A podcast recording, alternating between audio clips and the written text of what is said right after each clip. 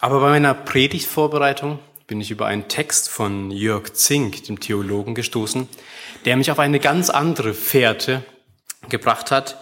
Und ähm, an diesen Text habe ich mich in meinem Schreiben angelehnt. Und dieser Text handelt um den Propheten Elia. Und der Bibeltext dafür steht in 1. Könige 19, die Verse 9, 10 und 15. Die mag ich euch mal vorlesen. Und er kam dort in eine Höhle und blieb dort über Nacht. Und siehe, das Wort des Herrn kam zu ihm. Was machst du hier, Elia?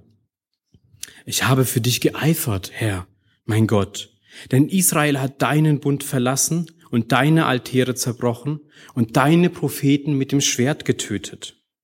Und ich bin allein übrig geblieben und sie trachten danach, mir das Leben zu nehmen. Aber der Herr sprach zu ihm, Geh wieder deines Weges durch die Wüste zurück nach Damaskus. Das ist die Geschichte von Elia, dem Propheten. Der Prophet, dessen Amt und Last ihm zu groß wurde, dessen Gefahr ihm zu groß wurde, der sein Amt Gott wieder vor die Füße zurückwerfen wollte. Das Ganze ist etwa 800 Jahre vor Christus man muss sich das so vorstellen, das Reich Davids war zerfallen in zwei eigenständige Staaten, die mal mehr oder mal weniger gut miteinander auskamen. Und genau in diese Zeit kam Elia, der Prophet aus dem Osten. Aus dem heutigen Jordanien kam er nach Israel und er sah ein sattes Volk, er sah eine korrupte Priesterschaft und ein selbstherrliches Königtum. Elia kam als Kämpfer, als Kämpfer für den alten Glauben, für den Glauben, den die Väter damals aus der Wüste mitgenommen haben, als Kämpfer gegen Niedergang, gegen Recht und für Recht und Sitte, gegen die Anmaßung der Herrschenden und gegen die Vermischung der Religionen. Und damit wurde Elia zum Staatsfeind, zum Staatsfeind Nummer eins. Man suchte ihn, man jagte ihn, aber man hielt ihn nicht davon ab. Immer wieder erschien er und er fegte weg, was ihm nicht gefiel und war auch genauso schnell wieder verschwunden, wie er gekommen ist. Souverän, kompromisslos, eigenständig. So war Elia. Aber dann kam der Rückschlag. Der König und sein Hof waren wohl doch stärker. Und auf der Flucht vor den Auftragsmördern der Königin im Negreb in der Wüste warf er sich unter einen Strauch und wünschte sich den Tod und sagte zu Gott, ich habe satt mir reicht's, ich will sterben. Ich erreiche doch nichts. Ich bin auch nicht stärker, besser, größer wie die Propheten vor mir. Diese Welt, dieses Land, diese Regierung, dieses Volk, das alles zusammen ein verdammter Haufen von Schwächlingen und Verbrechern. Wenn ich ihnen das sage, stürzen sie von allen Seiten auf mich. Und du, und du Gott, wo bist du eigentlich? Was machst du? Warum lässt du das zu? Ich bin doch dein Prophet. Dir macht es nichts aus, dass ich zugrunde gehe. Danach schleppte er sich weiter durch die Wüste Negreb und kam an den Berg Sinai. Wir kennen den Berg, der Berg des Mose, der Berg, wo Mose mit Gott den Bund schließ, Schluss, schloss und die zehn Gebote bekommen hat. Und dort an dem Berg fand Elia eine Höhle und blieb dort über Nacht. Man kann diese Höhle, diese Zuflucht mehrfach deuten. Drei Deutungsversuche will ich euch mal vorstellen. Natürlich, das erste und naheliegendste ist, die Höhle ist ein Schutz. Elia war verfolgt und er suchte Schutz in dieser Höhle. Aber diese Höhle war auch ein Rückkehr, eine Rückkehr zu den Ursprüngen seines Glaubens. Denn dort an dem Berg ist ja auch dieser Bund geschlossen worden mit dem Volk. Und vielleicht noch ein drittes. Elia zog sich aus der lärmenden und bedrohlichen Welt zurück in seine eigene Seele, in seine eigene innere Höhle, um sich seiner selbst und seines Auftrags gewiss zu werden. Gehen wir dem Ganzen mal ein bisschen nach. Denn als Elia in der Höhle saß, kam das ein Wort Gottes zu ihm. Was hast du hier zu schaffen, Elia?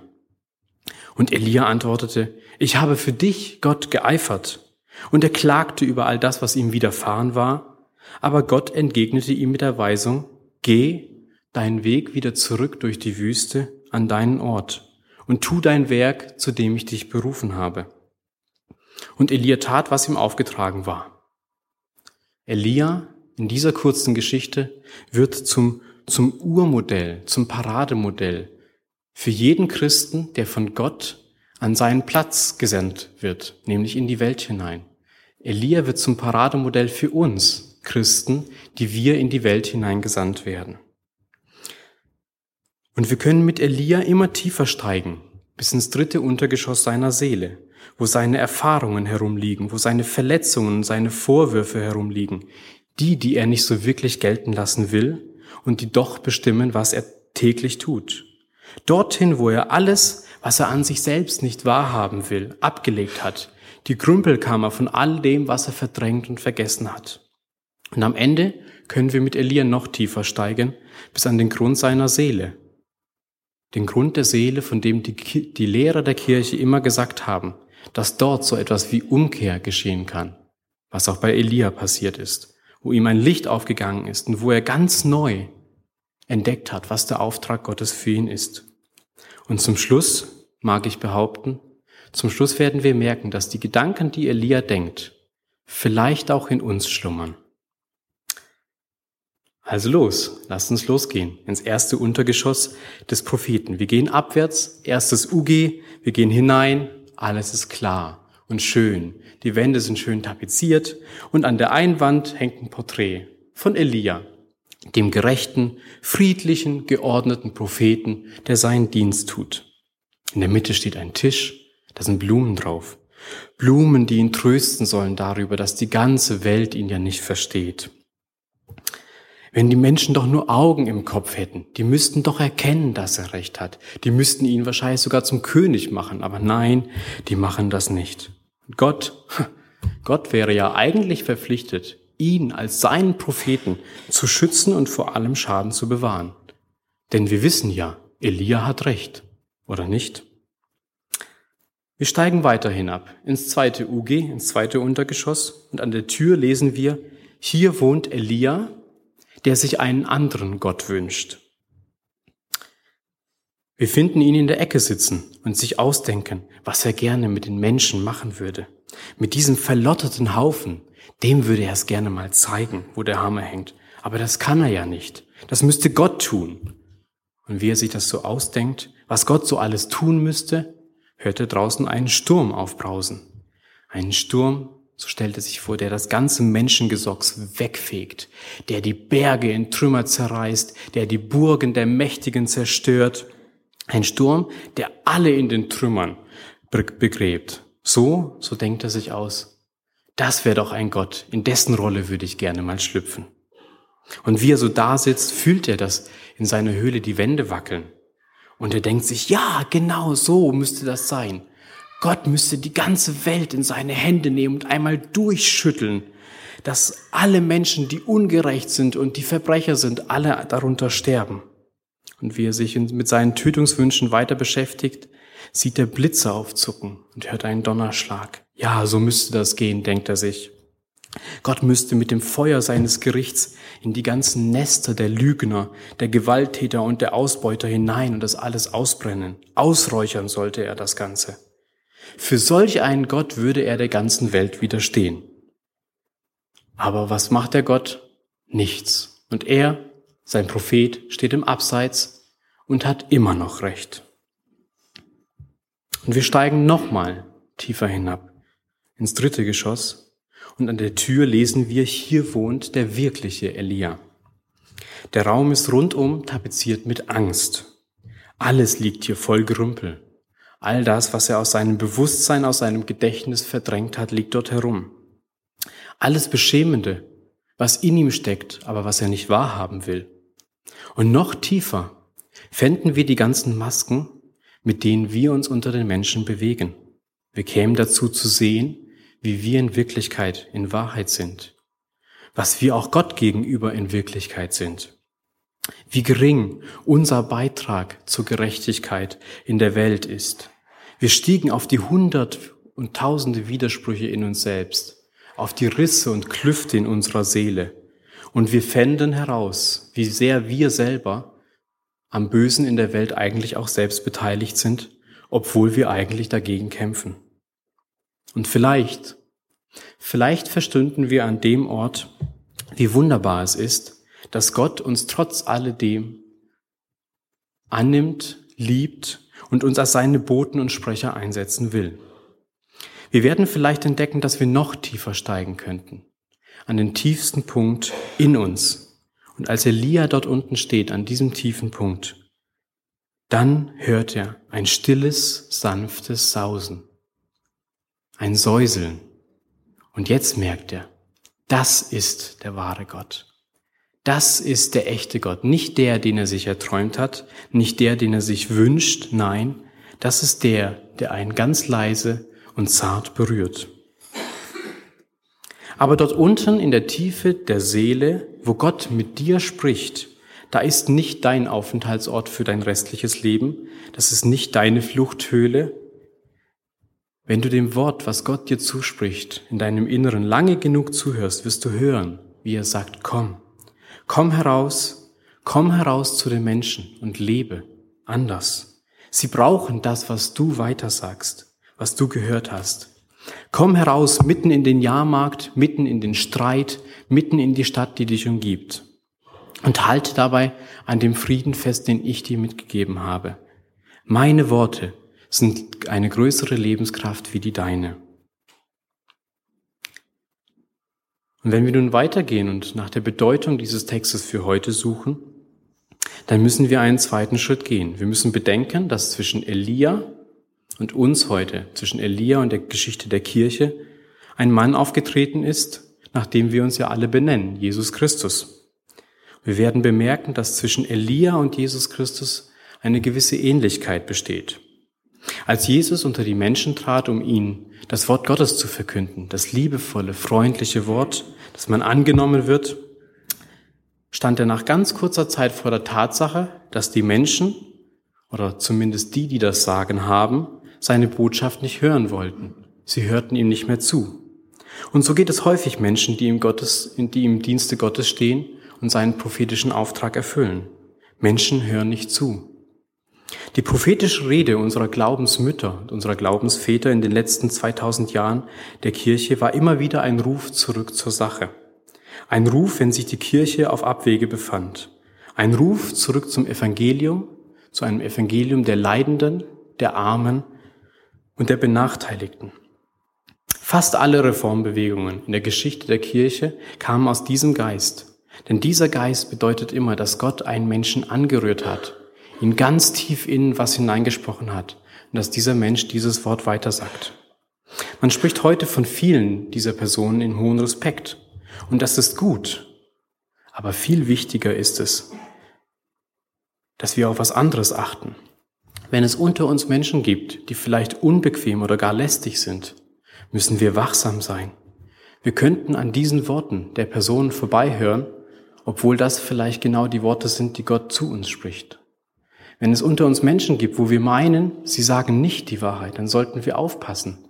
Denn es könnte sein, dass es die Wahrheit Gottes ist, die durch diese Menschen hindurchspricht. Wenn es Menschen unter uns und in der Kirche gibt, die das Gefühl haben, sie sind nicht mehr tragbar, dann sollten wir aufpassen. Denn wer, wenn nicht wir als Gemeinden und Kirchen, sollten Menschen tragen können mit all dem, was sie sind und was sie haben. Neben dem Widerstand gegen die Obrigkeit, den Elias, Elia hier geleistet hat, gibt es noch ein zweites Merkmal für ihn. Wo bist du, Gott? schrie Elia. Warum hast du mich verlassen? schrie Jesus. Charakteristisch ist das. Immer wieder. Dass Menschen, besonders erleuchtete Menschen, plötzlich in eine ganz tiefe Finsternis versinken. Und dass diese dunkle Einsamkeit ohne irgendein Lebenszeichen von Gott zu einer fressenden Zerstörungskraft werden kann. Ich meine, es gehört beides zu der Breite der Erfahrung Gottes. Die Erfahrung des überwältigenden Lichts, der Liebe und die Erfahrung der tiefen Dunkelheit. Und wer aber nun einem Menschen, der an der Erfahrung der Abwesenheit Gottes leidet und dann vielleicht vom Tod Gottes redet, vorwirft, er sei gottlos, der zeigt nur, dass er nichts verstanden hat. Der frühere Generalsekretär der Vereinten Nationen, jetzt hoffe ich, dass ich es richtig ausspreche, Dag Hammarskjöld, war einer der großen Glaubensväter des vergangenen Jahrhunderts. Und er hat ein Tagebuch geschrieben. Zeichen am Weg. Sehr faszinierend, das mal zu lesen. Und in dem Tagebuch hat er beschrieben, was in seinem Amt während seiner Amtszeit in ihm vorging. Und er suchte in einer Zeit, in der Kolonien in die Freiheit gelassen wurden, nach Recht und Ordnung und wollte diesen Kolonien Eigenständigkeit geben in einer Zeit, wo viele politischen und wirtschaftlichen Interessen diese Kolonien nur allzu gerne ausgebeutet hätten. Und damit geriet er zwischen die Fronten. Und er hat es geahnt, dass er deswegen sterben wird. Und so war es auch. Er fiel im Kongo einem Flugzeugattentat zum Opfer. Aber kurz davor sagte er, Glaube ist Gottes Vereinigung mit der Seele in einer dunklen Nacht. Des Glaubens Nacht so dunkel, dass wir nicht einmal den Glauben suchen dürfen. Es geschieht in der Gethsemane-Nacht, wenn die letzten Freunde schlafen, alle anderen deinen Untergang suchen und Gott schweigt, dass die Vereinigung mit Gott selbst sich vollzieht. In der tiefsten Nacht begegnen wir Gott. Was tut Hammerskjöld hier? Er wendet den Blick weg von sich selbst. Er richtet ihn auf die Nacht in Gethsemane. Er flüchtet zurück in die Christusgeschichte.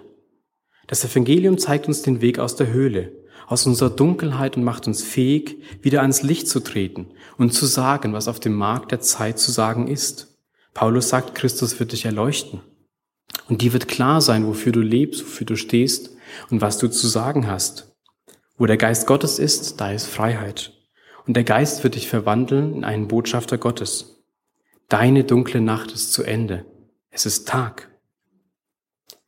Die Meister des christlichen Lebens sagen alle zusammen, vergiss, was du selbst leidest. Steh auf und steh denen bei, die selber leiden.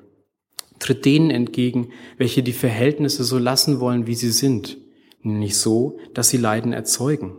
Widerstehe der Gleichgültigkeit und der Fantasielosigkeit, der nichts mehr einfällt.